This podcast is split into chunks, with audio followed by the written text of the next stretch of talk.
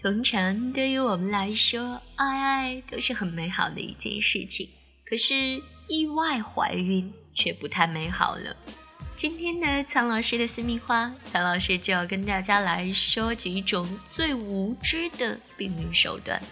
如果你们既想享受爱爱的快感，又不想意外怀孕增添负担，那就记得一定不要采用苍老师说的这几种方法。第一种要说的是交而不泄法。男人在性交的过程当中，马上要高潮就要射精的时候，突然人为的控制不射精，或者立即停止性交。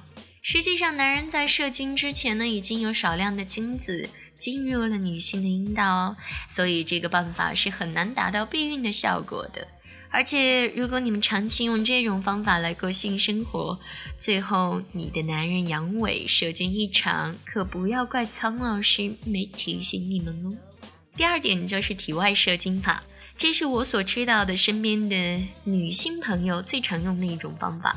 在性交的时候，男人将有射精感的时候，那么就把阴茎从阴道当中抽出，把精液射到阴道的外面。乍一看好像是很容易就避孕的一个方法，实际上就像是我刚刚所说的，在性交的时候射精前常常会有少许的精液就进入了阴道，而且男人什么时候抽出阴茎这个动作其实是很难掌握的，稍微一延迟就很容易导致避孕失败。重点是这个方法很容易让两个人因为注意射精的时间而精神紧张，让性交的过程不够圆满。第三种就是灌洗阴道法，爱爱的时候不避孕，做完了之后再来清洗阴道。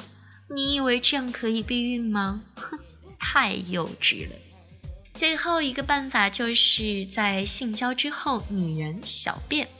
阴道和尿道是两个不同的管道哦。女人的阴道口比较大，位于尿道和肛门之间，所以在嘘嘘的时候是不可能把精子冲出阴道口而达到避孕的目的的。所以那些还在用着这些无知方法避孕的男人、女人们，不要再傻了，快点采用一些科学的方式吧！一时的痛快，意外怀孕可不好哦。跟着苍老师学做好情人，今天的节目就到这里。如果你喜欢我的话，记得为我点赞。